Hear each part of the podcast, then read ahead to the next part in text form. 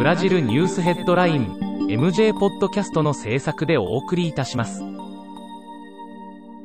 ブラジルニュースヘッドラインはブラジルの法事紙日経新聞の配信記事を音声で伝えるニュース番組です。ブラジルの社会政治経済に関する記事の見出しのみを抜粋してお伝えします。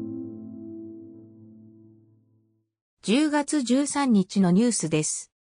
10日、州都第一コマンドの主要メンバーである、麻薬密売人のアンドレ・ドラップがパラグアイに逃げたと、サンパウロ州検察局と死刑関係者が匿名で述べた。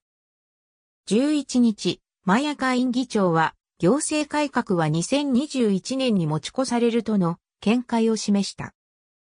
13日、世界保健機関はブラジルでのコロナ感染が減速傾向にあるとの見解を表明した。しかし、ブラジルの感染者や死者の増加数は今も高水準にあり、12日の感染者は510万3408人、死者も15万689人に達している。